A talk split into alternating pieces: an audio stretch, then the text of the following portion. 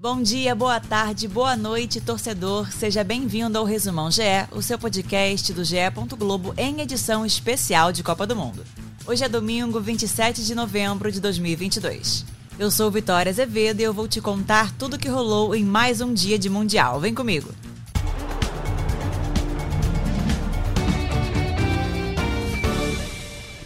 No jogo mais esperado do dia, a Argentina venceu o México por 2 a 0 em partida decisiva. Em caso de derrota, os hermanos estariam automaticamente eliminados da Copa do Catar. Não foi fácil, os mexicanos estavam fechados e o elenco da Argentina teve dificuldades para entrar em sintonia no campo. Mas aos 18 do segundo tempo, Lionel Messi trouxe o tão esperado alívio ao torcedor. A bola não chegava ao atacante, mas quando chegou, ele encontrou um espaço no cantinho do gol e nem Ochoa conseguiu impedir a explosão argentina. O maior artilheiro da história da seleção chegou aos 93 gols em 197 partidas. Aos 41, Enzo Fernandes ampliou a vantagem ao marcar o seu primeiro gol pela Argentina. Com a vitória, a seleção deixa a lanterna do Grupo C e vai para a segunda colocação com três pontos, mesmo número da Arábia Saudita, mas com vantagem no saldo de gols. A Polônia é líder com quatro, enquanto o México fica na lanterna, mas também dependendo de uma vitória por quatro gols de diferença sobre a Arábia para se classificar.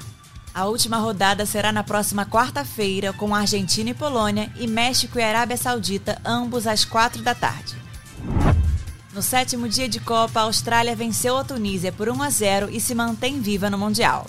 A partida começou com confusão em campo. O centroavante australiano Duque foi acertado por uma bola vinda do banco de reservas do adversário. O clima esquentou, mas o jovem Mesbre se desculpou em seguida e a situação foi controlada. O gol da vitória foi marcado de cabeça pelo próprio Duque aos 22 do primeiro tempo. Foi o nono gol do atacante pela seleção australiana. Mesmo com o placar tímido, a partida foi histórica. Foi apenas a segunda vez que a Austrália não levou um gol em Copas do Mundo. A outra vez que isso tinha acontecido foi em 74, no empate em 0 a 0 com o Chile.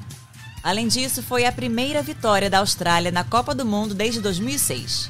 Naquele ano foi a única vez que conseguiu se classificar para as oitavas de final e estava no grupo do Brasil. Com a vitória, a seleção australiana soma três pontos e sobe para a segunda posição no grupo D. Já a Tunísia fica na lanterna com um ponto. A Tunísia enfrenta a França na próxima quarta-feira, ao meio-dia, pela última rodada. Já a Austrália entra em campo contra a Dinamarca no mesmo dia e horário.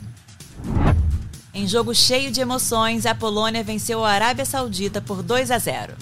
Zelinski abriu o placar aos 38 do primeiro tempo com assistência de Lewandowski. No quinto jogo de Copa do Mundo de Lewandowski, o melhor jogador do mundo na última temporada finalmente encontrou o gol. Aos 36 do segundo tempo, o centroavante roubou a bola, tirou do goleiro e marcou o segundo da Polônia. Os sauditas perderam boas chances de gol, incluindo um pênalti, e não conseguiram diminuir a diferença. E já temos a primeira seleção classificada para as oitavas de final. A França venceu a Dinamarca por 2 a 1 e garantiu a vaga. Aos 15 do primeiro tempo, Mbappé abriu o placar para a França com um chute de primeira na cara do gol. A reação da Dinamarca foi rápida. Aos 22, Christian igualou. Aos 40, Mbappé marcou o segundo na partida e garantiu a vitória. Mbappé ultrapassou Henry e agora é o segundo maior artilheiro francês em mundiais com sete gols em nove jogos. Agora o craque de 23 anos está atrás apenas de Fontaine com 13 gols, todos marcados na Copa de 58. Outro jogador com seis gols em Copas que foi ultrapassado por Mbappé é Neymar, seu colega de PSG. O camisa 10 francês se tornou o segundo maior jogador a alcançar sete gols em Copas antes dos 24 anos. O primeiro foi Pelé, que marcou seu sétimo gol em mundiais aos 21 anos no Chile, em 62. O rei soma 12 gols em quatro edições disputadas.